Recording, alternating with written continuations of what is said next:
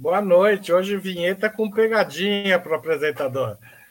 É, hoje, 16 de agosto de 2023, e está começando mais uma edição do programa Outubro.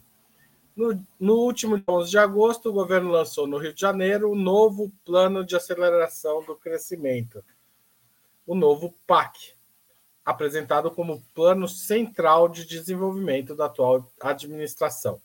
O cálculo é de 1,7, quase 1,7 trilhão de reais em investimentos no período de 2023 a 2026. Desse montante, 371 bilhões viriam do orçamento da União, 343 bilhões das estatais, 362 bilhões seriam financiamentos e 612 bilhões, ou 36,32, 26%, a maior parte, viria da iniciativa privada. Nove são os eixos de investimento: inclusão digital e conectividade, saúde, educação, infraestrutura social e inclusiva, cidades sustentáveis e resilientes, água para todos, transporte eficiente e sustentável, transição e segurança energética e defesa. Para analisarmos o novo PAC, teremos hoje a participação de Juliane Furno, graduada em Ciências Sociais pela Universidade Federal do Rio Grande do Sul e doutora em Economia pela Universidade de Campinas. Joana Salem Vasconcelos, historiadora formada pela USP, mestre em Desenvolvimento Econômico pela Unicamp e doutora em História Econômica pela USP. E Bianca Valoski, doutoranda em Políticas Públicas da Universidade Federal do Paraná e especialista em Finanças Públicas. Em nome de Opera Mundi, eu cumprimento as três convidadas e começo a sessão. Qual a impressão geral que vocês tiveram do novo PAC? O país finalmente tem um plano nacional de desenvolvimento? Hoje eu vou começar com a Joana Salem. Boa noite, Haroldo. Boa noite, Ju. Boa noite, Bianca. Boa noite a todos que nos assistem.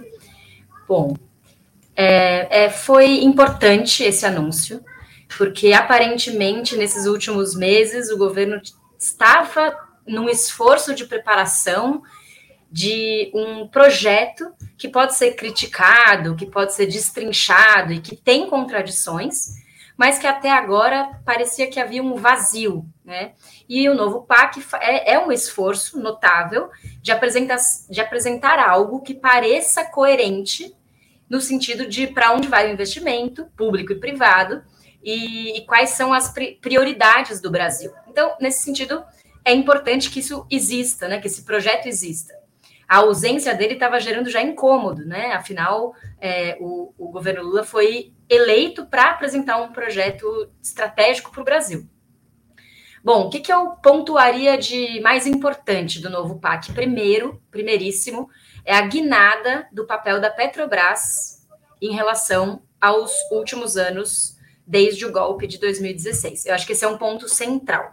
20% do investimento do novo PAC, aproximadamente, é investimento da Petrobras. Então, a Petrobras abandona, aparentemente, essa política de privatização, de venda, de entreguismo, e retoma uma política de investimento, o que, obviamente, gera incômodo no setor privado que lucra com a Petrobras, porque uma empresa que investe vai reduzir, possivelmente, as margens de lucro, ou uma parte desse dinheiro vai ser que ia para os acionistas privados, né? Para encher bolso de acionista privado, inclusive estrangeiro, vai ser usado para investimento e expansão do próprio parque produtivo da Petrobras. Recuperar a Petrobras é um processo de médio prazo, não é instantâneo, não é um novo PAC que vai recuperar a Petrobras, né? Mas é importante porque a Petrobras foi vendida, três refinarias importantes foram vendidas do governo Bolsonaro, uma delas para os Emirados Árabes, possivelmente, suspeitosamente relacionado com o caso das joias, né? Um mês depois de receber as joias. É, outro para grupos brasileiros também que são acusados de crimes ambientais. Eu fui estudar é, quais são os grupos privados que compraram as refinarias da Petrobras, né? E são grupos que são super é, cheios de processos é, do Ministério Público, inclusive, por crimes ambientais, etc. E, bom, isso é um primeiro ponto. A guinada do papel da Petrobras nesse novo PAC em relação ao período golpista e bolsonarista. E o segundo ponto, sendo bem sumária, é a área social. Então, surge uma, um montante relevante de uma área social que tem financiamento público. Estou chamando de área social saúde, educação, ciência e tecnologia, habitação, água, infraestrutura urbana, né? E é, chama atenção positivamente, para depois a gente pode fazer as contradições e criticar, chama atenção positivamente que 100% da área social do PAC está coberto por financiamento público. Isso é muito importante.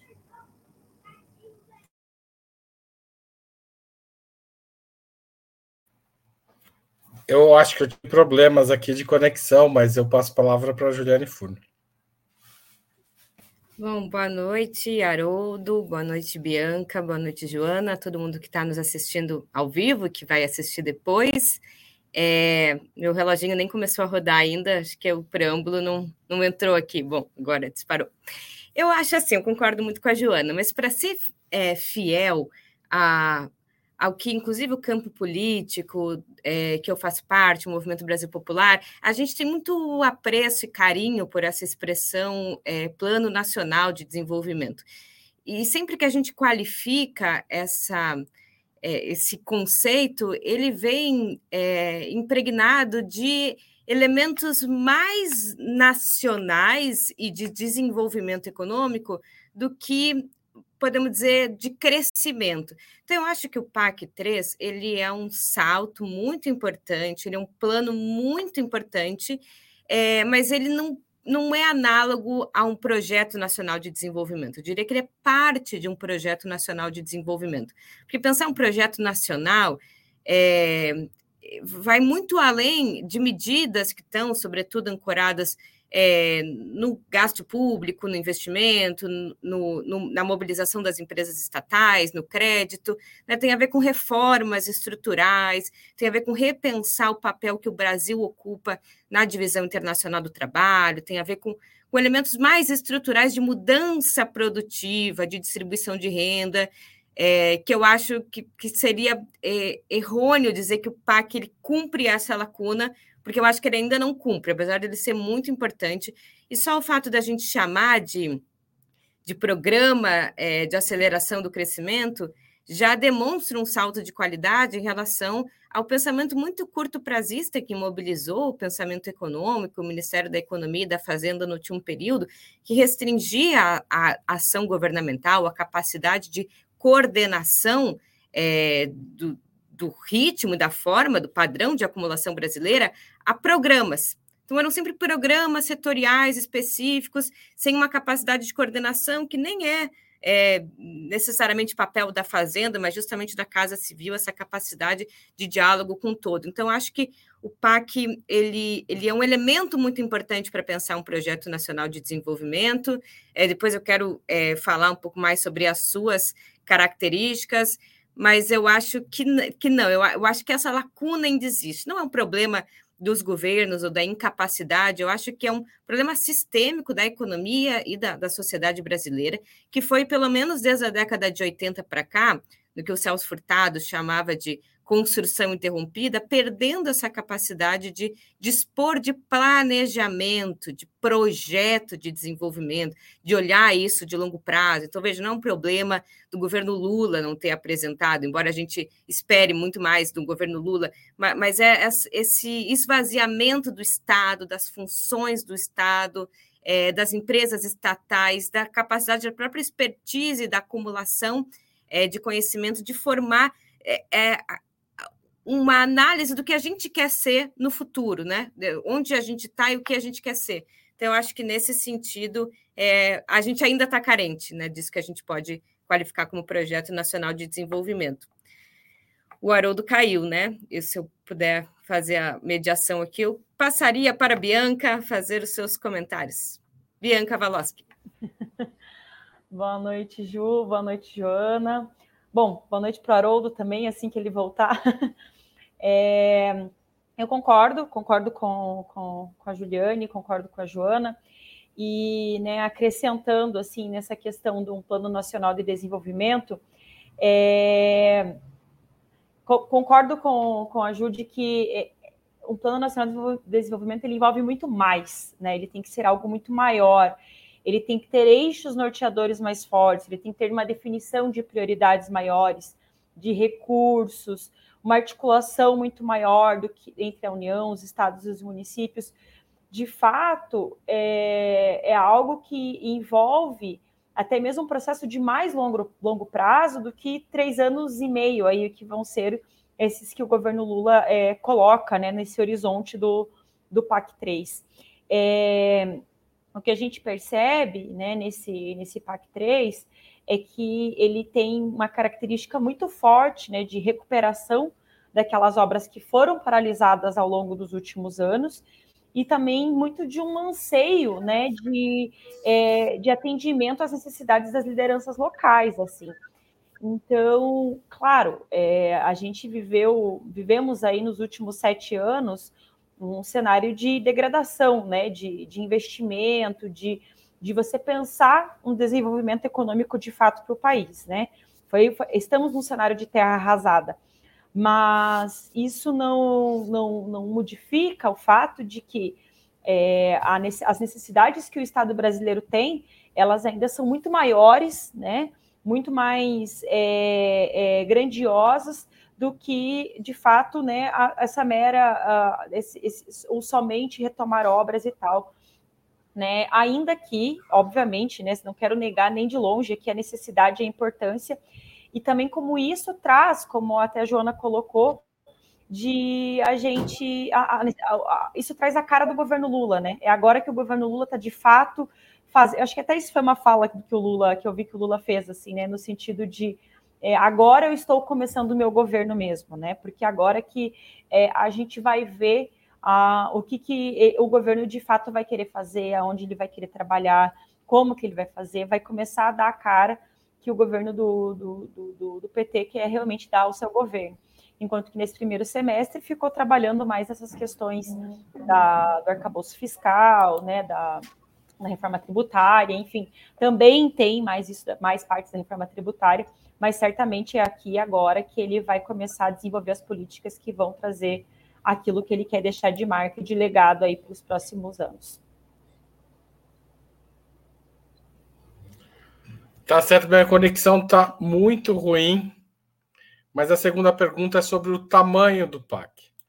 O PAC 2 previa 1,5 quase 1,6 trilhão para o período 2011-2014, que corrigidos dariam 4,2 trilhões de reais.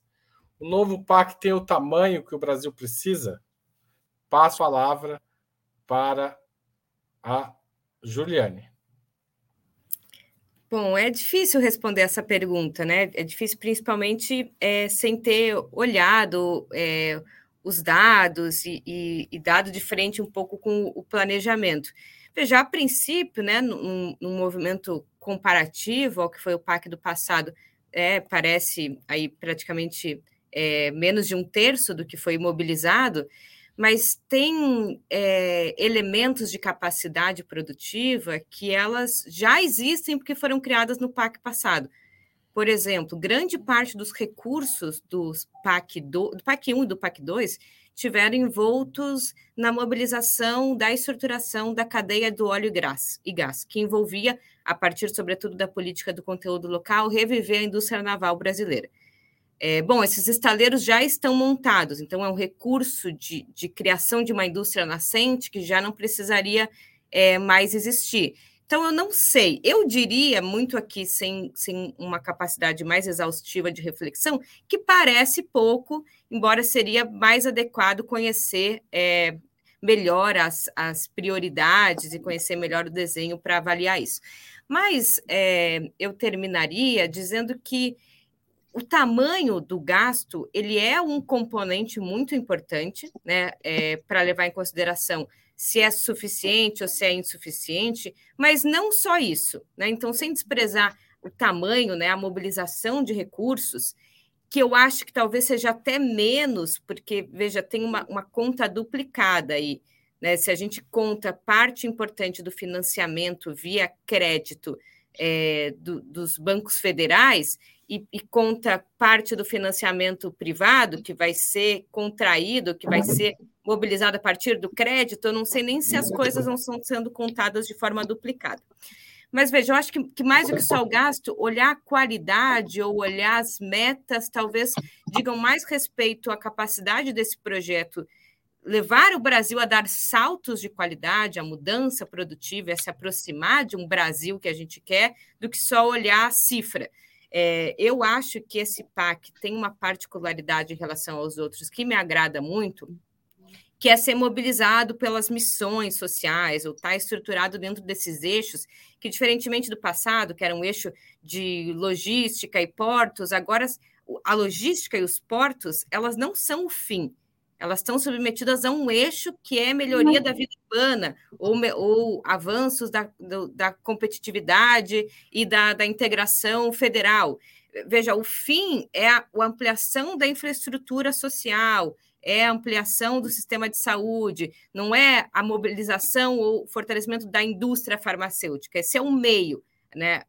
Ter à disposição, em termos né, brasileiros, os fármacos e essa, todo esse complexo da indústria é um meio. Qual é o fim? Qual é a meta? Qual é o eixo? O eixo é universalizar é, a saúde pública de qualidade, ter é, so, é, soberania em termos de, de produção, distribuição, inclusive exportação é, de fármacos. Então, eu acho que tem uma mudança de qualidade que é, em primeiro lugar, as metas sociais bastante ambiciosas, serem organizadas a partir de missões e de eixos em que a finalidade é o desenvolvimento e a melhoria do bem-estar, da qualidade de vida, e, diferentemente dos outros, a maior parte dos recursos e, inclusive, do, dos eixos estruturantes estão vinculados à questão ambiental é, principalmente na área da transição energética, que eu acho que é também um compromisso, que mais do que a cifra, desenha um pouco melhor que futuro a gente quer, que papel é, a gente quer que o Estado e que o Brasil desempenhe no próximo período em termos de soberania e em termos também de disputa de geopolítica e competitividade global. Obrigado, Juliane. Passo a palavra para a Bianca. Bom, assim, né, até já completando um pouco né, da, da, da, da pergunta passada e trazendo já um gancho para essa, é, acho que a, a, o tamanho, né, como a, a, Juliane bem comentou, o, o, a quantidade de gasto em si, o valor em si, ele, ele é uma, uma das determinantes, ele é, com certeza, e acredito sim que esteja menor do que aquilo que seja fosse necessário para que de fato se desse os avanços que socialmente se anseia.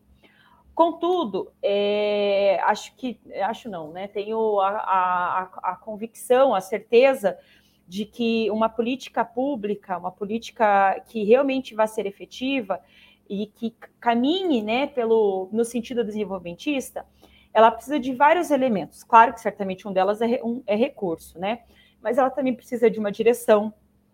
A gente também é, precisa entender né, melhor como que vai ser essa política industrial, se ela para onde ela está sendo orientada, né, como que ela vai ser orientada. É, eu acho que um elemento que, que parece estar tá, é, que, que se perde em relação aos outros PACs é, a, de certa forma, o protagonismo do Estado em si, por conta da atuação do setor privado, né, que o setor privado vai ter. É, são 36% de investimentos é, do, do setor privado, mas 21% vindo de empréstimos, né, de financiamentos do governo federal. Então, a gente tem aí cerca de 57%, né, mais da metade dos recursos, que vão depender né, dos interesses à disposição do capital. E isso é um isso é, isso é importante, isso é algo que vai influenciar né, na, em como vai ser alocado esse recurso que já de imediato parece sim pouco, parece menos do que o necessário, né? É, um ponto também interessante aqui, a título de comparação nesse sentido, é que, por exemplo, os gastos com é, os juros da dívida pública, só no último ano, nos últimos 12 meses, é claro né, que esses últimos 12 meses tiveram o, sofrem né, com o efeito das alta, da alta taxa de juros imposta pelo Banco Central, mas de qualquer forma, é, nesses últimos 12 meses foram gastos 700 bilhões em, só com a remuneração dos juros da dívida. Isso representa 40% do, do PAC, né? E nesses últimos quatro anos, o gasto com juros foi de 1,9 trilhões. Então, é, veja, a gente tem questões alocativas aqui muito sérias colocadas, né? Muito importantes, né? E que entram em contraponto justamente de como que, de um lado, eu tenho um PAC que está é, é, com recursos inferiores ao que era lá em 2010, e ao mesmo tempo eu estou gastando muito mais com juros da dívida pública. Então, sim, existe um embate sobre isso também. Obrigado, Bianca. Eu acho que eu consegui estabilizar minha conexão aqui. Vamos ver. Obrigado pela compreensão de vocês e de quem está assistindo. Joana Salem. É, bom, complementando aqui o que as minhas companheiras de bancada falou, falaram, é, eu acho que é um programa cheio de contradições, né? Embora eu tenha pontuado na minha fala anterior aspectos positivos, porque eu acho que o bolsonarismo colocou o patamar do Brasil tão abaixo do razoável, né? Tão na lama, que a gente tem que, de alguma forma, matizar, né? É, não dá para a gente simplesmente lançar crítica a esse programa sem considerar o fato de que ele foi uma conquista, de certa forma, né? Esse governo foi uma conquista democrática, né? É, mas com, eu concordo que é muito importante apontar as contradições, então vamos usar elas, né? Concordo muito que é, existe uma contradição inicial, que é o próprio arcabouço fiscal. Então, o próprio arcabouço fiscal ele serve de constrangimento, justamente porque as empresas estatais não financeiras estão ainda dentro do teto de gastos, né? Isso era uma, um debate que foi e voltou, mas no Senado, se não me engano, ficou dentro do teto. É, então, existe ainda um constrangimento importante ao investimento público dentro do teto de gastos, né? A Bianca falou 36% de investimento privado. Na conta que eu fiz, planilhando ali os gastos, o, as metas, né? É, chega a 40% de investimento privado se a gente for incluir concessões e PPPs, né? Então, é, pelo menos 36% que você falou puro sangue privado, uns, uns 4% investimento híbrido, né? Com concessão e PPP e 60% de investimento público, o que é bom, porém ainda é muito insuficiente. Por que, que é insuficiente? Porque a dívida social brasileira é infinita. A dívida social brasileira é muito profunda. Então, é claro que precisa de muito mais é, do que o que é oferecido em saúde, educação, infraestrutura cultural, esportiva, inclusão digital, entre outras, do que o que está sendo oferecido aqui. Né? É, o novo PAC, na minha conta, tem de 35% a 40% dos seus investimentos em área social. Isso é importante. E assegurando essa questão do investimento público. Isso organiza, de certa forma, uma agenda social para o governo que até agora estava no vazio. Né? Do investimento, então essa é a parte que eu considero positiva. Do investimento restante, que 60% a 65% é, podemos chamar de investimento produtivo, que é transporte, rodovia, ferrovia, etc., saneamento básico, infraestrutura urbana, né, que são esses assuntos infraestruturais produtivos, é, eles são uma espécie de colcha de retalhos de 14 mil obras paradas, que o próprio Lula falou, chegou, tinha 14 mil obras paradas. Então, é impossível chamar a reativação de obras paradas de desenvolvimento, porque isso não é desenvolvimento. Desenvolvimento é algo muito mais substantivo, muito mais é, orientado para fins políticos, é, de maneira organizada, né? E não é simplesmente retomar o que estava sendo feito, que é obra do PAC velho, com obra, enfim, dos últimos anos, e, e uma, uma ausência de coerência dessa parte produtiva. Portanto, teve até alguém que comentou aqui: cresce, o crescimento acelerado dá um salto qualitativo e vira desenvolvimento. Eu discordo disso. O crescimento acelerado pode ser horrível para o desenvolvimento se ele for mal conduzido e a, aprofundar o extrativismo, né? O Trovinho disse. Então, discordando aqui dessa ideia, né? É, o crescimento acelerado ele pode ser extremamente nocivo ao país se ele for feito, por exemplo, se, é, baseado na infraestrutura de escoamento de matéria-prima somente. É puro capitalismo extrativista e financiamento do tipo de burguesia que financiou o bolsonarismo mas agora financiada pelo lulismo. A gente já viveu essa contradição. Obrigado, Joana. Passo a terceira pergunta. Uma das ferramentas mais importantes dos PAC 1 e 2 foi o financiamento a partir de bancos públicos, Caixa, Banco do Brasil e BNDES, que foram fortemente capitalizados para, pelo governo. Com o novo acabouço fiscal, uma capitalização desse tipo torna-se proibitiva, porque passa a contar como gasto público e a ser subordinada, portanto, à trava da regra fiscal. Há como contornar esse freio no novo PAC? Começo com a Bianca. É a Bianca? Ou é a Juliane? É a Bianca. Olha, de fato, né, até a Joana já colocou isso, e essa é uma das contradições desse novo PAC, né? O governo colocou né, um, um freio para si mesmo com, com o novo arcabouço fiscal.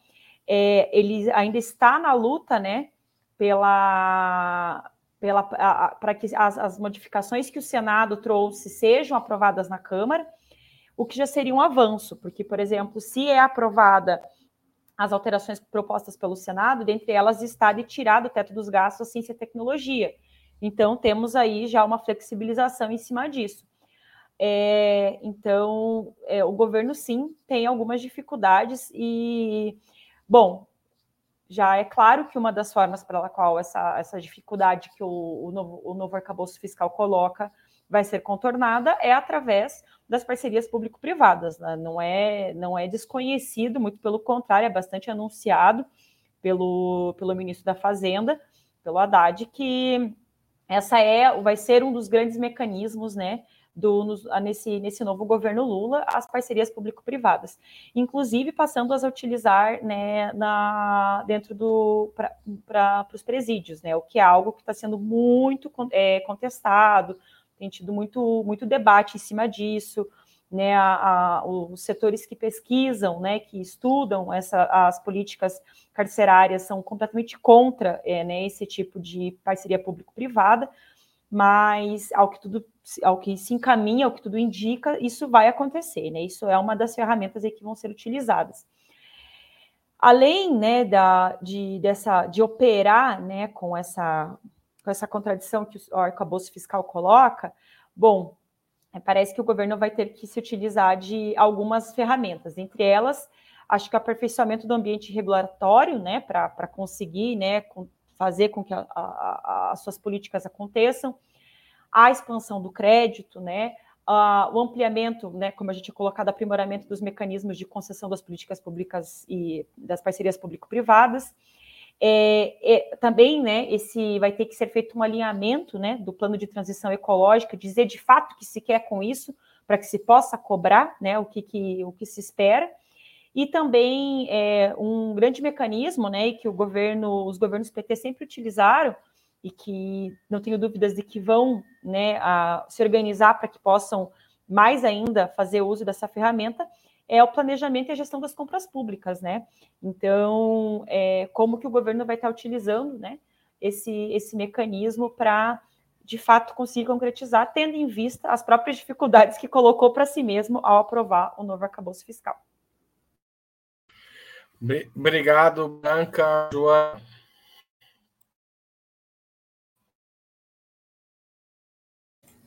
É, bom, eu acho que são, são as contradições, retomando né, as contradições que a gente já tinha debatido, né? O arcabouço ainda não foi concluído, né? Mas não foi muito. A, a, o Senado retirou do teto alguns itens como o Fundeb, é, que é uma coisa importante, mas o arcabouço continua constrangendo né, a, as possibilidades de investimento público. E aí eu queria detalhar um pouco mais de onde, é, como é que o PAC organiza essa expectativa de investimento privado, né? Dentro dessa área que eu chamei de produtiva, de infraestrutura, construção civil, transporte, infraestrutura urbana, etc., é, eu fiz uma conta assim: é, no, na área, são sete eixos, né? No eixo do transporte, que envolve ferrovia, hidrovia, portos, aeroportos e é, ferrovia, rodovia, hidrovia, portos, aeroportos. Nesse eixo dos transportes, 75% da expectativa de investimento é privada. No eixo da energia, e da transição energética, que é também um tema a ser debatido, 35% da expectativa de investimento é privada. No eixo de infraestrutura urbana, 40% da expectativa de investimento é privada. E no item chamado água, que tem a ver com democratização do saneamento básico e com obras de infraestrutura de saneamento básico, 50% é privado. Então, existe uma alta expectativa de investimento privado para contornar esse, esse freio é, gigantesco que, que o arcabouço fiscal significa. É, o governo Lula já viveu essa contradição antes, é, quando bancos públicos financiavam ou financiavam empresas privadas com expectativa de ampliação desse investimento privado para alavancar um desenvolvimento, e a, o, o investimento privado não correspondia com a expectativa do governo.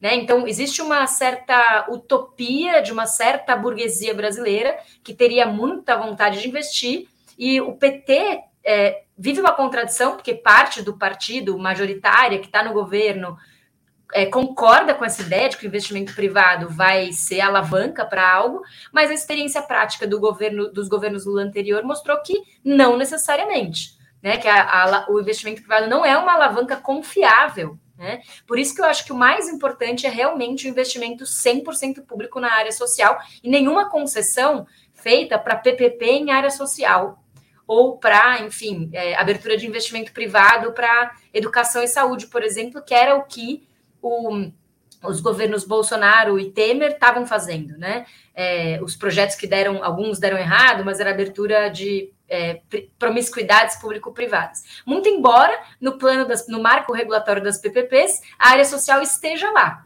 Né? Mas o que é interessante, é, o Igor estava colocando, projetando aqui o site do PAC, do novo PAC, ele é bem, é, bem navegável, né? Tem uma experiência de navegação bem fácil. E aí, se você vai clicar nos eixos, cada um dos eixos é especificado em sub-eixos, e cada um dos sub-eixos tem ali os é, planos e metas de investimento. E o governo especifica o que, que é público, o que, que é privado. Então, por exemplo, na área de transição energética, tem ali uma parte que é da, do investimento em geração de energia. O investimento nas chamadas energias limpas, que a gente pode falar, onde é que está o verde do PAC? Né? O que, que tem de transição, eh, de, de é, é, possibilidade ecológica, já que isso está sendo dito? Tem muito pouco, né? É muito pouco, são muito pequenos os indícios de que esse novo projeto de investimento é, seja realmente uma estruturação ecológica da produção no Brasil. Na verdade, tem um investimento em combustível fóssil, majoritariamente obras de infraestrutura para escoamento de extrativismo, como eu falei. Mas nessa parte aí que o Igor está mostrando, acho que está pequeno, mas depois o pessoal entra no link, tem ali, por exemplo, é, energia, geração de energia eólica, tem 22 bilhões, expectativa de que seja privado. Geração de energia por fotovoltaicas, 41,5 bilhão. Expectativa que seja privado. Então, também tem uma questão ali, um nó, que é a parte da transição ecológica está sendo colocada na mão dos privados? Será que isso é correto? Né? É, será que não seria mais estratégico que esse centro da transição ecológica, mesmo que seja irrisório ainda em termos financeiros, não fosse colocado como parte de compra pública, garantindo que, por exemplo, escolas de todo o Nordeste vão ter painéis fotovoltaicos. Isso tem que ser dinheiro público. Dificilmente uma, um, uma empresa privada vai fazer um, um, tipo de parceria nesse sentido. Então, é, esse, quando a gente vai esmiuçando, né, vai descendo nas diversas categorias do PAC, a gente consegue ver esse tipo de contradição é, mais evidente. Então, para concluir, é, eu acho que é importante a gente pensar na substância de onde vai esse dinheiro e em como, às vezes, o governo faz publicidade, faz propaganda, e quando a gente vai olhar no, na, na, nessas camadas todas de investimento, existem contradições, né? Será que é tão verde assim esse PAC? Né? A gente vai olhar, tem uma quantidade tão grande de investimento em combustível fóssil que é difícil de imaginar como que esse PAC poderia ser é considerado verde, né? Ou, enfim, ecológico e tal. Então, acho que tem críticas desse tipo que, que valem a pena é, quando a gente esmiuça os dados. Eu perdi o reloginho, então eu não sei se eu devo parar de falar. Acho que você eu tenho mais um ponto. Um tempo é. já, tá. Eu tenho mais um ponto, mas deixa eu o reloginho para pôr o, o, o, o, o site. É, Juliane Furno. Bom, a Bianca é, e, a, e a Joana falaram tantas coisas que eu gostaria de comentar que eu que eu estava, inclusive, pensando em perder aqui a pergunta, mas vou, vou retomar. É, o Haroldo é, perguntou se a, a impossibilidade do Estado capitalizar os bancos públicos é, poderia pôr um freio à, à, concretização da meta de investimento, é, de investimento da parte que vem de crédito. Eu acho que não, né? Eu imagino que eles tenham pensado sobre isso, quer dizer, se tem uma meta de 200 é, bilhões é, que vão ser desembolsados para crédito, quer dizer que isso está em consonância com a capacidade é, dos bancos, em especial é, dos bancos de desenvolvimento, regionais ou nacional de desenvolvimento, de desembolsar essa, essa quantia. Então, eu acho que não vai ser um limitador. Inclusive, né, o, o, governo e as várias áreas da elaboração do PAC tiveram né, um conjunto muito expressivo de reuniões com o BNDES, com outros bancos. Então, é, essa meta da, da, da quantidade de de investimento que vai ser via desembolso creditício, ela está ligada à capacidade do que os bancos têm de ofertar, né? E levando em consideração um pouco o perfil dos bancos públicos, acho que a Caixa Econômica Federal deve ter um papel é, dirimido, porque hoje ela tem mais problemas de infande do que o BNDES, né? Que tem. O Haroldo está rindo, aconteceu alguma coisa? Não é culpa sua, é o chat aqui, porque é. a, a Joana está cobrando 53 segundos, que o Igor disse ah. que ela tinha. Eita, ó, tem que, tem que, botar, tem que adicionar, então. Eu é... acho que essa conta do Igor tá errada, do José Igor, e que, na verdade, ela tinha estourado na minha conta. Mas vale o escrito. Então, vamos, eu vou dar os vale 50 segundos para depois. E te dar 15 agora que eu tirei agora. Desculpa. Tá. Bom, é, o BNDES tem, né, já, já se comprometeu a cumprir a sua parcela é, nos, nos desembolsos setoriais, então eu acho que essa não é a questão. Eu acho que a questão do, do volume de investimento versus a capacidade fiscal ou a capacidade política da regulamentação fiscal, quer dizer, o que a Bianca falou, né? As próprias travas que o próprio governo e o Congresso colocam sobre a, as possibilidades econômicas, eu acho que essa é mais substantiva. Então, veja, eu estava ouvindo o podcast, é, o assunto sobre o PAC, foi feito com Samuel Pessoa, é, já me chamou muito a atenção que o PAC não foi esmiuçado, né? O plano, os eixos, as metas, os déficits é, de infraestrutura social, produtiva que o Brasil tem. A, a única coisa que, que né, o jornalismo tacanho brasileiro se concentrou é em analisar a relação do PAC com o aumento ou não da dívida pública, com o aumento ou não dos gastos das despesas primárias. E lá foi né, colocado um dos pontos para discussão, que inclusive já tinham sido é, feitos nos governos Lula 1 e 2, que eu acho que, que essa sim é uma questão importante de se pensar, então acho que é menos a capitalização das estatais e mais uma discussão com o Congresso Nacional para que parte do PAC, dos, dos investimentos feitos no PAC, saia da meta de resultado primário. Então, é claro que enquanto é investimento, né, e aquele investimento não se traduziu ainda em capacidade de ampliação da oferta, ele é uma demanda, então ele pode ter efeitos inflacionários. Mas uma economia subdesenvolvida como a brasileira, se quiser se desenvolver a essa altura do capitalismo, vai ter que ser feito por desequilíbrios que momentaneamente vão, vão elevar o índice inflacionário, que logo vai ser corrigido porque vai ter uma capacidade de oferta maior. Então, eu acho que esse, esse é um debate que vale a pena comprar. É, vamos tá, querem a todo custo que tem equilíbrio fiscal em 2024, eu já acho, né? Essa é uma meta é, ambiciosa demais que pode penalizar a própria economia brasileira, mas eu acho que uma das formas de não correr o risco de penalização do setor público e de garantir que isso que é investimento seja feito, porque o nosso futuro, né, em grande medida, depende dos investimentos feitos no presente, saia então do resultado, né, da contagem do resultado da meta de superávit primário.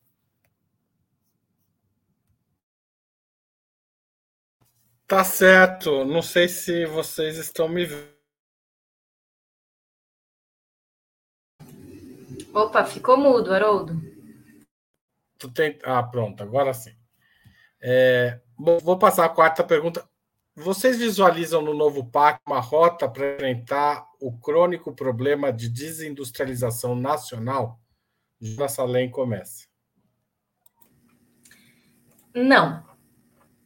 Em uma palavra, não. Justamente pelo que a gente comentou anteriormente, né? É, o novo PAC, ele tem essa característica de colcha de retalhos. Então, são essas obras paradas que vão ser retomadas, mas dentro de uma proposta que tem muito a ver com é, a, as grandes infraestruturas de escoamento de matérias-primas.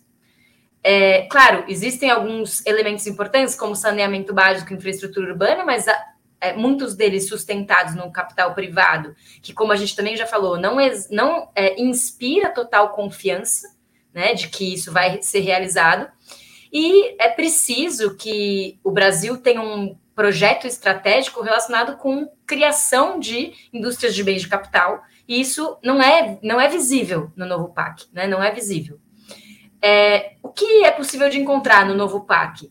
A retomada da construção civil, isso é, é, um, é um item bem importante, e eu estava fazendo a conta aqui, transporte, saneamento, infraestrutura urbana e o complexo industrial militar, sobre o qual vou falar já já, e a energia, compõe 84% dos investimentos. Né? É, o complexo industrial militar, ou seja, as verbas para a defesa, são, somam 52 bilhões de reais e estão relacionados com modernização da indústria bélica militar brasileira, 100% investimento público.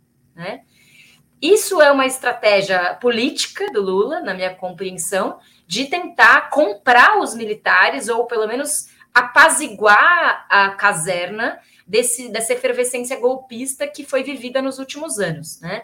Então, o Lula já tinha sido um dos grandes investidores nos seus governos anteriores nas forças, na modernização das Forças Armadas, é, investiu mais do que Bolsonaro, em certo sentido, no que importa, né? Porque as Forças Armadas no governo Bolsonaro é, ganharam dinheiro da, par, da maneira mais corrupta, promíscua, né? A partir da, do sequestro do orçamento público de vários ministérios, comprando Viagra é, e coisas anedóticas do tipo, né? E comprando cloroquina, fabricando cloroquina, etc. Não com o que importa, né? Digamos assim.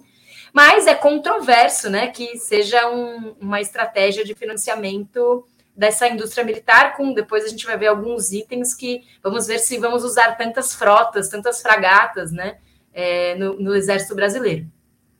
Para comparar, o complexo industrial da saúde recebe 8,9 bi. Então, o industrial militar recebe mais de cinco vezes o complexo do, que em relação à saúde, né? Acho que é uma comparação interessante. É, então, para concluir, ah, eu tenho meus 53 segundos do, do, da rodada passada aqui que o, o contador de tempo me indicou. Para concluir, é, qual o problema de investir tão pesado na indústria da construção civil é, nas condições de investimento privado? Não gerar emprego de qualidade. Basta lembrar que muitos dos, dos trabalhadores do PAC foram subcontratados na indústria da construção, civil privada, eram trabalhadores terceirizados, quarteirizados, etc.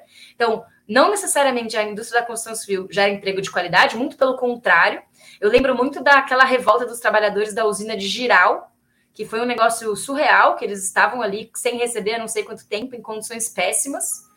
É, na época também foi feito um estudo pela Repórter Brasil que mostrava como que os antigos boias frias tinham virado trabalhadores do PAC.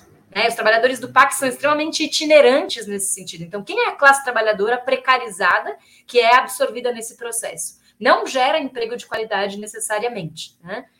É, a indústria é, do transporte escoa a matéria-prima e intensifica o extrativismo brasileiro, e o petróleo, que é um investimento no combustível fóssil, embora tenha residualmente, tem ali 340 bi em combustível fóssil e ali uma, um resíduo de investimento em que seria a transição ecológica e energética, né? Então, realmente é, é um pouco falso chamar de um processo de transição energética. Isso, isso deveria ser aprofundado. Obrigado, Joana. Passo a palavra para a Juliane. É... Ah, bom, se tem capacidade de reindustrializar. Eu queria, antes de responder, é, dialogar com o elemento que a Joana é, apresentou.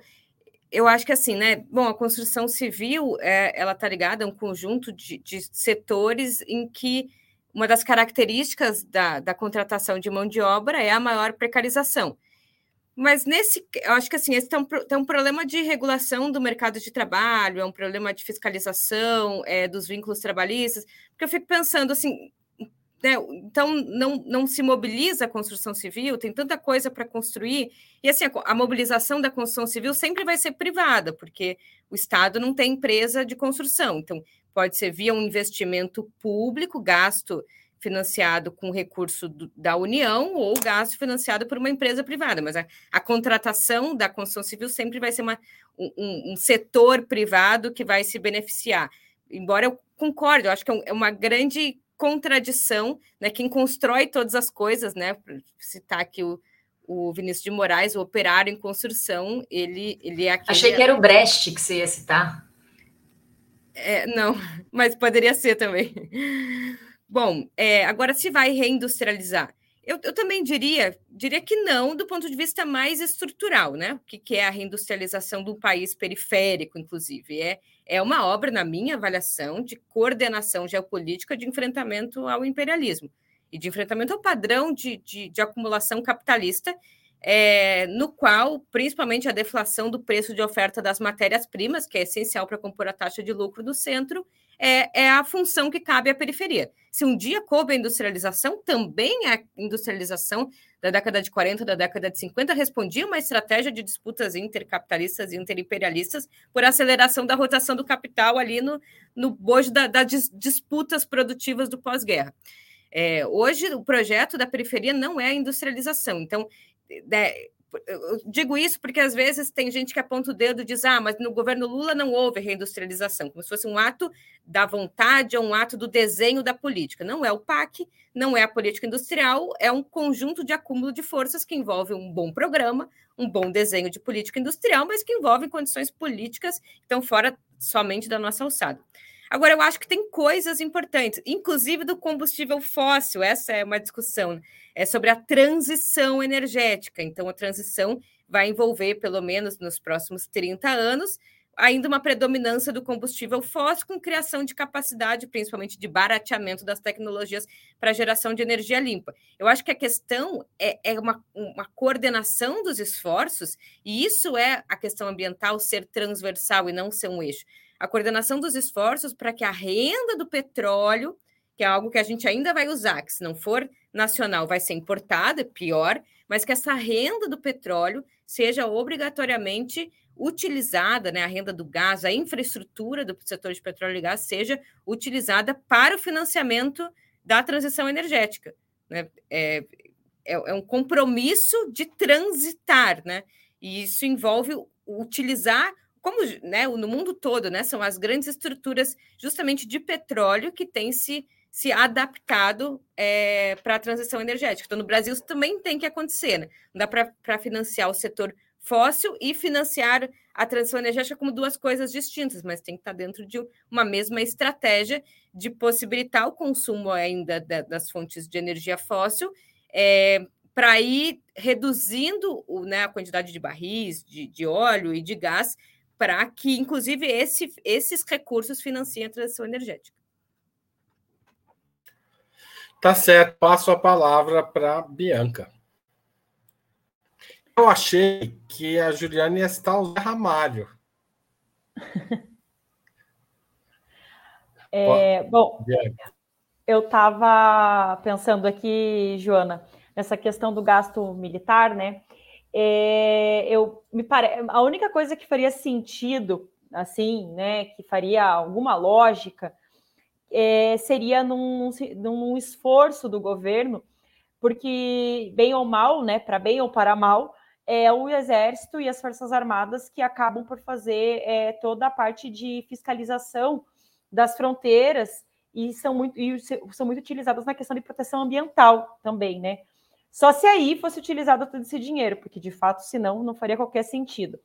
Mas, é, para além disso, é, concordo com, com, com, a Joana de não vejo um, um projeto né, de desenvolvimento é, industrial, assim, né, é, o Brasil, né? Não vai enfrentar o problema crônico que a gente tem. É, ainda que, claro, como a gente já comentou anteriormente, a gente tem um cenário de terra arrasada e o que vai ser feito certamente tem o que contribuir, mas não, não vai promover os avanços que também seriam necessários. E aí, como a, a Juliane bem colocou, é, a questão da industrialização ela passa por diversos é, pontos e inclusive ele o, o, uma questão do imperialismo mesmo, né? Uma questão da, da necessidade de, é, da, da economia política mundial de deixar o Brasil continuando a ser uma economia dependente da economia central capitalista, né? Então a gente tem é, seria muito mais ambicioso, teria que ser algo muito maior para que a gente pudesse de fato romper, né, com esse papel que mundialmente nos é colocado de, de estar sempre abaixo daquilo que seria necessário na questão industrial para que a gente pudesse, no mínimo, né, é, o nosso consumo, o consumo próprio nacional fosse suprido com é, a indústria nacional. É, Para além disso, também um, um, outro ponto aqui que acho que é importante ressaltar, me parece que nem o próprio governo tem essa pretensão de, de, de, é, de, de realmente romper com toda a desindustrialização que o Brasil enfrenta, no sentido de que a primeira coisa que ele coloca como é, objetivo né, do, do PAC 3 é gerar emprego e renda. Então, veja, nesse sentido, se for só olhar pelo lado da, da, geração de emprego e renda, aí sim, certamente o, o PAC vai conseguir isso. Mas aí retoma ao, ao que foi colocado pela Joana. É, e eu acho que sim, o governo tem como é, fiscalizar e cobrar dos seus parceiros principalmente da que, de quem, né, de quem vai receber da, do pessoal da construção civil, que faça, que gere empregos e rendas minimamente é, dignos, né? A gente está falando aqui de não existir trabalho escravo, por exemplo. Não estou nem aqui dizendo de, por exemplo, cobrar uma renda melhor, de, né, de tentar que isso talvez ele faça de outras formas, mas assim, é, de fato, a, a, a, me parece que a questão, uma das grandes questões que o governo quer trazer com o PAC 3 é a geração de emprego e renda. Nesse sentido, eu acho que ele vai é, atingir. Aí é que vem a questão, que a gente já tinha comentado anteriormente, de fazer políticas é, articuladas, bem planejadas, que cobrem de fato os efeitos que se deseja que se tenham, né? Principalmente das parcerias público-privadas e dos financiamentos e assim por diante. Tem uma pergunta interessante aqui do Ismael. O PAC alcança a pequena indústria? É, acrescento que hoje eu vi um professor de economia da UP, Paulo Feldman, se não me engano, está me equivocando, mas acho que foi ele, dizendo que falta no PAC é, é, um, um, regras para incluir os pequenos negócios, pequenas e médias empresas. Como vocês veem essa questão se vocês tiverem condições de já responder o Ismael totalmente ou parcialmente, eu agradeceria. Juliane, você começa. Olha, provavelmente, é, em, em termos direto, não. E, e acho que, assim, é, um, um plano de desenvolvimento, o crescimento acelerado, ele envolve, inclusive, potencializar esses desequilíbrios setoriais na medida em que permite que ó, os setores já maiores têm, inclusive, mais capacidade de escala para poder tornar aquela atividade competitiva e produtiva. Mas indiretamente, sim. Quer dizer, e, e isso eu fiquei pensando também quando a, a, a, Joana e a Bianca fizeram referência ao financiamento na defesa. Né? É, claro que um olhar apressado pode é, parecer, né, e eu acho que é importante também levar em consideração o quanto isso pode ser um tiro no pé, porque de repente né, é o financiamento de, de um setor bélico utilizado né, na, na coordenação de agentes hoje treinados para serem antidemocráticos, ou mesmo é, que esse financiamento tem a ver com o jogo político da aproximação com, com, os militares. Acho que pode ter, mas se justifica, de qualquer forma, o um investimento em defesa, como se justifica o um investimento em saúde, é, na medida em que estes são complexos econômicos e industriais. Então, é, a encomenda de, é, de fármacos, né, ou, ou, a encomenda de, de hospitais, é, ou a encomenda de submarino ou qualquer outra coisa, mobiliza, em primeiro lugar, capacidade é, produtiva de conhecimento de fronteira, então, mobiliza a pesquisa, é, né, um elemento importante para que um, um país, inclusive subdesenvolvido, que é tantas vezes confrontado com essa premissa de que tem que investir em ciência básica, em tecnologia pesada, possa justificar, mas envolve essa cadeia de oferta. Então, indiretamente, os pequenos produtores são bastante afetados, porque eles vão dar sustentação para que esses grandes grupos econômicos vão se dedicar, por exemplo, à construção civil, vão se dedicar a uma indústria é, de energia eólica é, offshore, né? toda a matéria-prima, a indústria do cimento, que envolve a construção civil, que envolve trabalhadores da base da pirâmide social, né? o, o todos os componentes, as peças, as matérias-primas, elas vão serem compradas, é, como é, em geral, a estrutura produtiva brasileira, que não é representada pelas grandes empresas, por pequenas empresas, inclusive, que são as maiores empregadoras. Então, eu acho que é também importante olhar esse efeito em cascata, né?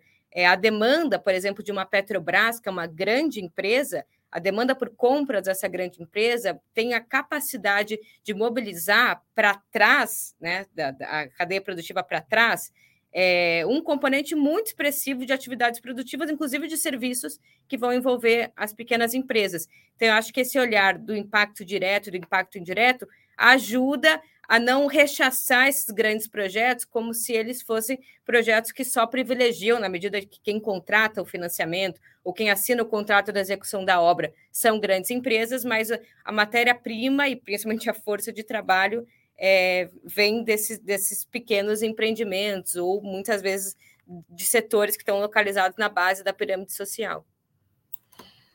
Certo. É, Joana, é, Bianca. Olha, é, eu concordo com o, o que a, a, a, Juliane colocou. Assim, a, né, a, princípio não se vê realmente nada que é, haja um direcionamento né, para a pequena indústria. Mas, assim, talvez no decorrer do processo isso seja uma demanda que venha a ser contemplada. Acho que é, é uma característica, inclusive, do, do, do, dos governos do PT. Né? A gente já teve é, isso de outras formas, né? Por exemplo, como eu citei anteriormente, o, o governo PT fez um uso bastante interessante da, na, acho que foi no, no PAC 1, da, da questão da, das microempresas, né, das micro e pequenas empresas, das contempladas pelo, pelo, pelo Simples Nacional, pelo regime de tributação do Simples, é, nas compras públicas. Então, talvez né, é, seja um mecanismo que venha a ser utilizado aí mais para frente, né? Se pense sobre isso, né? Ah, mas, de fato, agora, num primeiro momento, não, não, não vejo assim nada específico para pra, as pequenas empresas, para as pequenas indústrias. Assim como né, a gente fica carente também de, de, de encaminhamentos, assim, né, de, de demonstrações de quais vão ser de fato, né, as políticas para incentivo, né, e para de investimento na agricultura familiar. Né? A gente sabe que o agronegócio tem, né, várias formas de incentivo, seja desde a isenção tributária é, que os, os, os, os agrotóxicos têm, seja na parte de isenções de outros tributos, enfim, uma série de, de, de, de benesses que os micro, é, os, os, os, os, pequenos produtores não, não, não chegam, ou quem quer produzir quem quer produzir orgânico, enfim, né?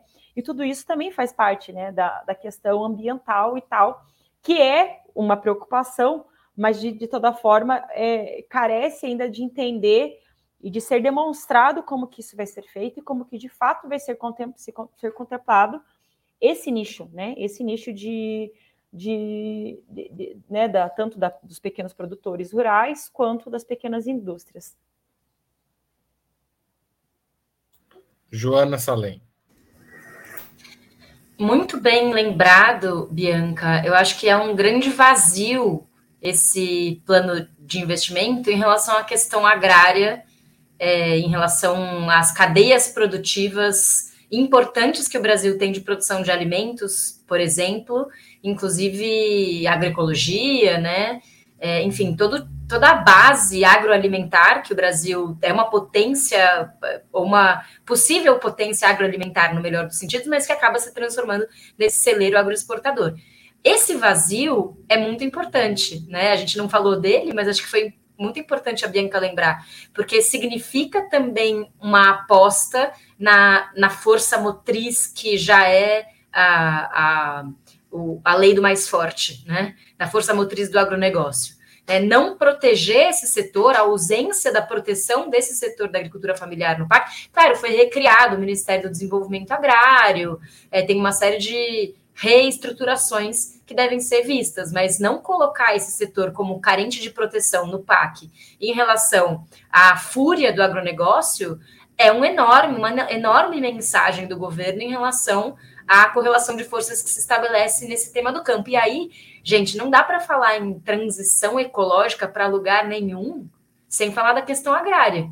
Né? Então, a questão agrária é o cerne do problema ecológico brasileiro que é o desmatamento, que é o agrotóxico, que é, é toda a cadeia produtiva do agro, que é extremamente nociva em termos socioambientais, que é extrativista, que é, expolia, expolia expropria territórios camponeses e, e, quilombolas indígenas, e por aí vai, né? E, e também, por outro lado, o escoamento da, da infraestrutura, da, da matéria-prima pela infraestrutura rodoviária, ferroviária, é também da mineração, que vai é, prejudicar esses setores é, do campo, né? Então, é uma grande contradição. Acho importante que a Bianca tenha falado, deu tempo de lembrar. Mas queria é, diretamente falar com o Ismael. Eu acho que eu concordo com as meninas que é, fundamentalmente o PAC está voltado para grande para o grande investidor privado, né? É, mas e, e, também concordo que existem as cadeias produtivas que vão acionar eventualmente pequenos negócios ou, ou pequenos produtores industriais que vão poder participar dessa sinergia, entre aspas, né? Na teoria. Mas tem um setor que eu acho que chama atenção, dois, na verdade. Um que é inclusão digital e conectividade, que é um setor que não é tão grande, ele tem 27,9 bilhões dentro de 1,7 trilhão, é um pequeno setor, mas ele tem setores privados, por exemplo, estabelecer conexões nas escolas, né? É, 4G, 5G e, e, e infovias e coisas do tipo. Isso eventualmente pode gerar investimento ou relações com pequena indústria ou pequena, é, pequenos e médios negócios relacionados com em tecnologia é, com a indústria da tecnologia da informação, né? E, é, por último, uma coisa super importante, que é o Minha Casa Minha Vida Entidades. O Minha Casa, claro, a gente está falando de um 0,0000, sei lá quanto, muito pouquinho do, do, dinheiro total, né? O Minha Casa Minha Vida Entidades, é, ele está previsto, né? O Minha Casa Minha Vida faz parte do eixo infraestrutura urbana, e aí está previsto ali uma rubrica pública para, aliás, uma rubrica considerada privada, né? Mas é a única rubrica privada que não vai para a empresa, que não considera investimento da empresa, que considera a, essa, essa interação entre o dinheiro público e o movimento social, que foi uma conquista, precisamos lembrar, do MTST, né? que começou aqui em São Paulo quando o Haddad era prefeito e que se tornou parte do, da versão do Minha Casa Minha Vida 3. É, enfim, isso poderíamos desenvolver mais depois. É, acho que era isso. Depois, acho que esse debate do novo PAC vai continuar ao longo desse ano, porque é sobre ele que a gente vai ficar falando. Bom, vou para a última pergunta. Segundo o ministro-chefe da Casa Civil, Rui Costa, o carro-chefe do novo PAC é iniciativa privada, de forma direta ou através das PPPs, as parcerias público-privadas. Essa locomotiva irá funcionar mesmo com a trajetória histórica do desenvolvimento mesmo tendo a trajetória histórica do desenvolvimento brasileiro sido liderada sobretudo por investimentos públicos? Quem começa agora é a Bianca. Olha, é, essa parte da, da, das PPPs, é, particularmente assim, acho que é o mais na minha opinião, é o que tem de mais é, dramático dentro desse PAC por várias razões. Uma porque em diversas experiências que já tivemos com PPPs a, não, não foram boas, não foram boas. Sinceramente, não consigo nem lembrar de uma que tenha sido, mas, enfim, né? Não vou ser eu aqui a, a, a grande pessimista. É, outra questão, né? A gente, o que, que me preocupa muito dentro dessas PPPs, dentro da segurança pública, é a privatização, já, né, já tinha comentado isso, a privatização dos presídios. Isso é muito complexo, é, existem efeitos é, sociais dentro disso muito é, tristes, muito é, sérios, e isso já está sendo coordenado. Então, é, sinceramente, não vejo com bons olhos isso.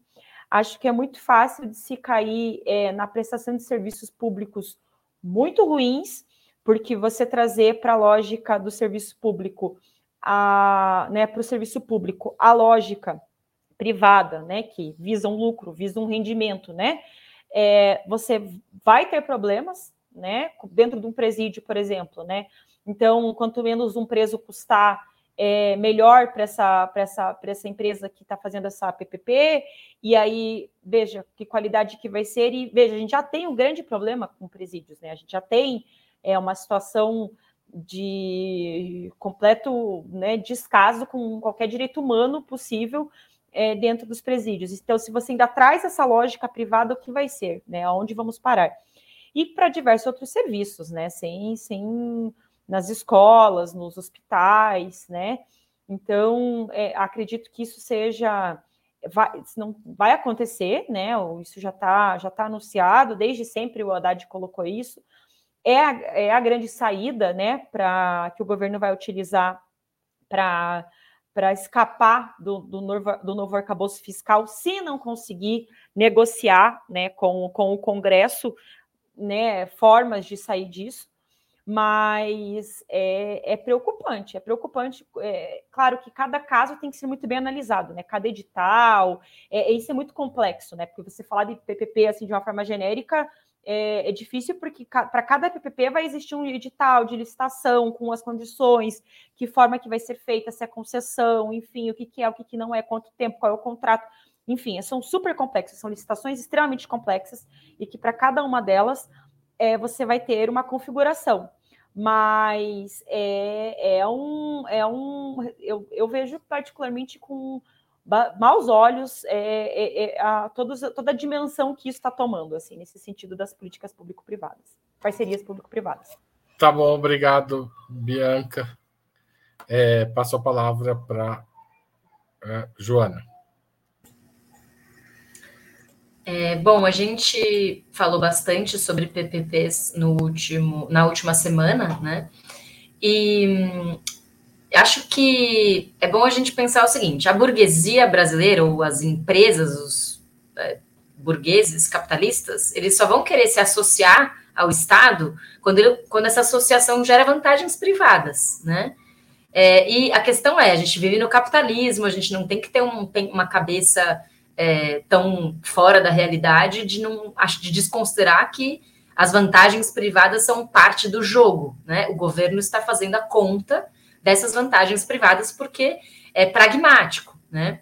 Agora, é, qual que é o problema? É quando esse tipo de arranjo que gera vantagens privadas ocorre em detrimento do serviço público, em detrimento do que é mais importante do investimento social. Né? Então, a Bianca citou os presídios, a gente também falou sobre a possibilidade no novo marco regulatório das PPPs de é, PPP relacionado com saúde e educação, como isso é absolutamente nocivo, e, no entanto, repito, existe uma certa defasagem sobre o que é esse novo marco das PPPs e o que está no novo PAC, porque não há PPP indicada em saúde e educação no novo PAC. E eu até fui direto olhar isso, porque eu achei que podia ser o novo PAC já a prática da PPP na saúde e educação. Mas não é, né? É claro, isso vai acontecer no Brasil todo, mas pelo menos não está ali como uma orientação prioritária do governo nesse momento, né? Então, como é que os capitalistas vão obter vantagens dessas PPPs? Eles vão captar fundo público, então vai ter um escoamento do fundo público para o setor privado, em geral, com, numa dinâmica de concentração de renda, E por que, que é numa dinâmica de concentração de renda? Pelo segundo, pela segunda forma como os capitalistas se beneficiam das PPPs, a partir da precarização do trabalho. Então, se há um serviço, por exemplo, fosse oferecido pelo Estado, ao invés de ser oferecido pelo setor privado, possivelmente esse serviço remuneraria melhor o trabalhador do que um serviço oferecido pelo privado, né? E, ou, pelo menos, teria uma, uma margem de direitos assegurada relacionada com o serviço público, mesmo, mesmo que a remuneração não seja das melhores, né? Existe uma estrutura laboral regulamentada.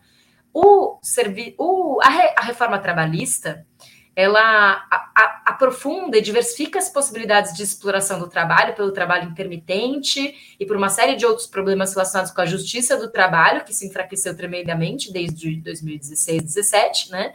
Então, é, de novo, todo o investimento privado está carregado dessa possibilidade de você estar num processo de exploração do trabalho. Eu concordo até com a Ju quando ela mencionou antes, né? Mas como é que vai fazer? Tem que abandonar a ideia da construção civil só porque explora o trabalho?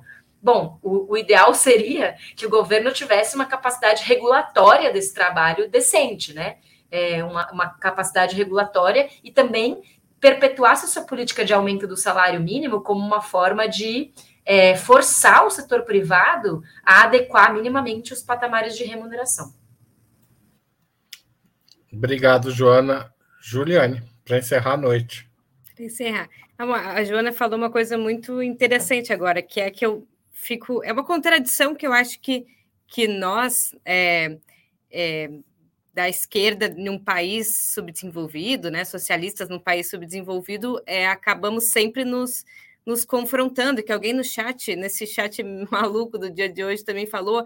Ah, mas aí defende a geração de emprego em setor em que a superexploração é, é, é mais evidente.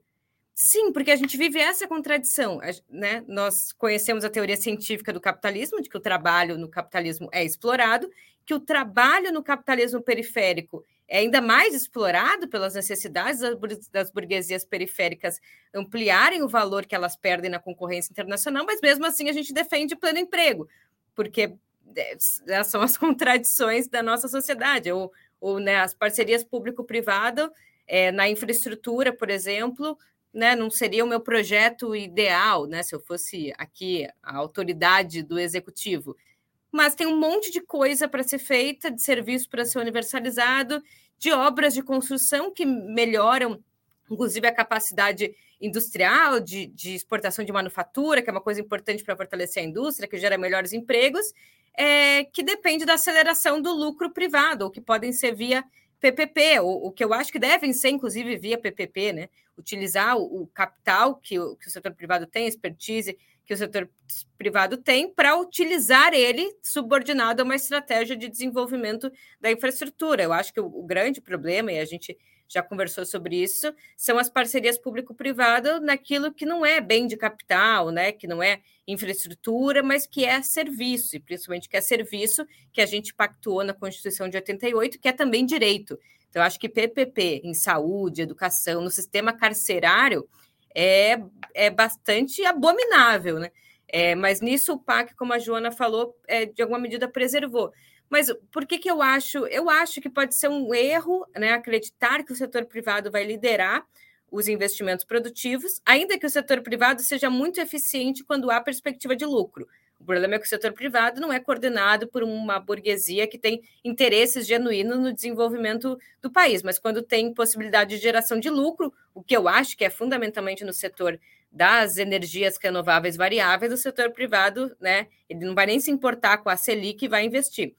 É, mas eu acho que, que utilizar do setor privado nessa estratégia do PAC é dos piores o melhor dos mundos.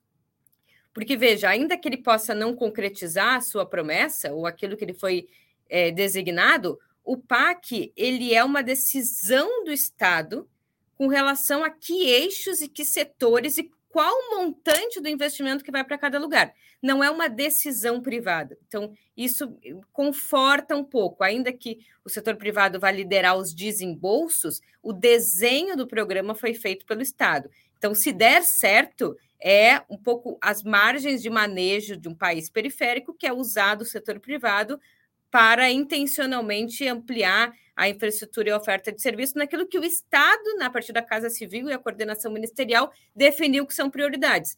Não é o desembolso de recursos dos bancos públicos, eventualmente com algum subsídio, para que o setor privado enfie na bunda, ou, ou sei lá, faça o que, que, quer, mas é condicionado a um conjunto de obras. Então, acho que dentre a, o sistema capitalista e a sua dinâmica, o investimento privado dentro do PAC é, se der certo, o problema é que provavelmente não vai dar certo, porque conhecemos a natureza da burguesia brasileira. Mas seria a melhor forma de utilizar o setor privado à disposição dos interesses é, do Estado Nacional. Gente, muito obrigado, boa noite. Desculpa pelos problemas de conexão. Nem pedi dinheiro para o pessoal para apoiar o jornalismo de Ópera Mundi. Então, quem não fez, assistiu inteiro sem ouvir, corre lá, www.operamundi.com.br, faz uma assinatura solidária. Tchau, tchau. Valeu, Bianca, valeu, Juliane, valeu, Joana e todo mundo que comentou, brigou, discutiu aqui no chat, que estava divertido hoje. Valeu, tchau, tchau.